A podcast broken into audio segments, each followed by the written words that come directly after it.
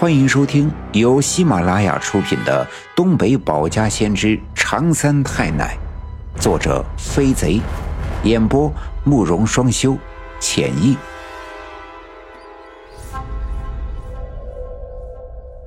第二百八十章：日环食，胸前红印起，铁石木，凡人怎能开？按照我们这儿的风俗。死去的人起坟是有着很大的说道的，万一弄不好，就会给死去的先人的灵魂造成极大的伤害，也会给后人带来厄运。给先人起坟开棺不能超过三次，传说超过三次起坟的时候会发生诡异的事情，所以一般正常的来说，人死后埋葬在地下要经历两次起坟开棺。这第一次起坟开棺是三年捡骨，先人故去的三周年祭过去之后，要进行隆重的捡骨仪式。死后三年的时候，尸体上的皮肉早已经腐烂，只剩下一具白骨。因为包裹各关节的组织和肌肉都腐烂，所以骨骼会散开。所谓捡骨，就是重新打开棺材，把骨骼一一捡起来，重新下葬。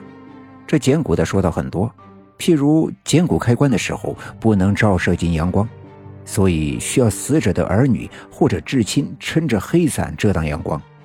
亲人不能掉泪，这一滴眼泪一根钉，如果泪水掉在尸骨上，将化作镇魂钉，死者的灵魂将不得安宁。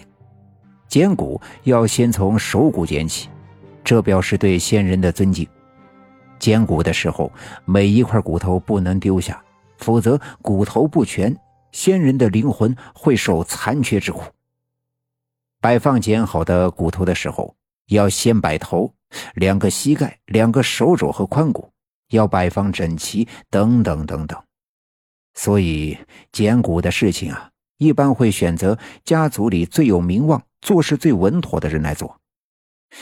第二次起坟开棺是殡葬，夫妻二人如果男人先死，直接埋入祖坟的墓地；若女人先死，就要先埋在其他的坟地，等男人死后再分别的起开墓葬，将夫妻二人的尸骨重新埋葬在一起，然后立碑，这便是殡葬。一般来说，也就只有这两次了。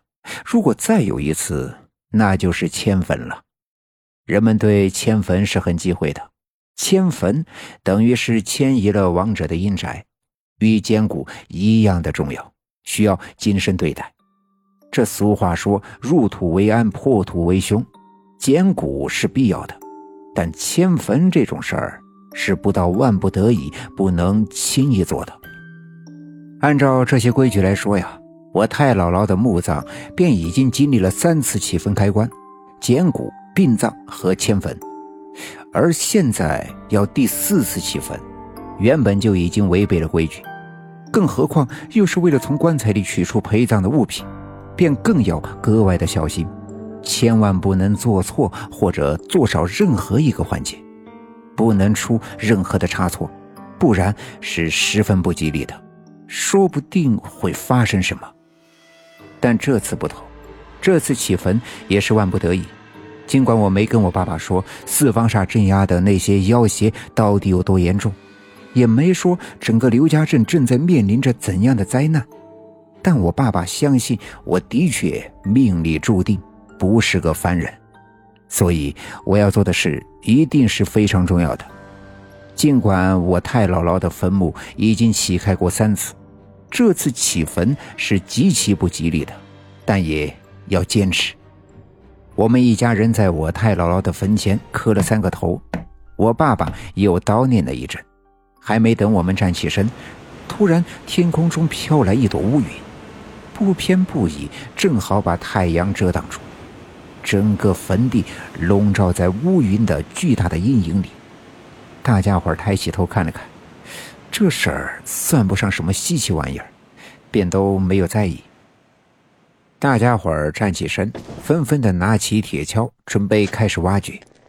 还没等动手，那块黑色的云彩便慢慢的往南飘去，整个太阳露了出来。可令人感到惊讶的是，太阳的光线却越来越暗了。有人大喊了一声：“呀，太阳缺了一块！”大家纷纷仰起头，眯起眼睛，皱起眉头，看天空中的太阳。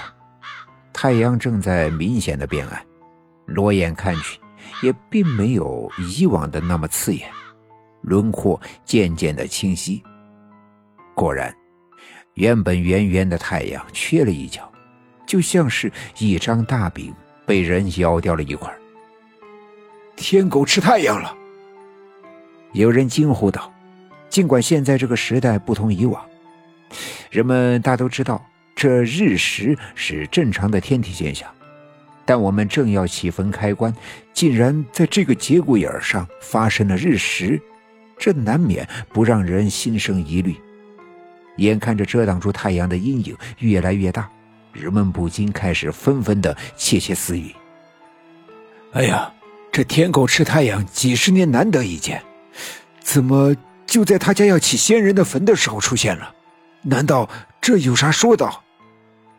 听说坟里是六姑的老妈，生前也是个有名的出马仙儿，起他的坟肯定这是不乐意了，没准儿是显灵了。快别乱说了，怪吓人的。这应该是凑巧吧？哪有这么邪乎？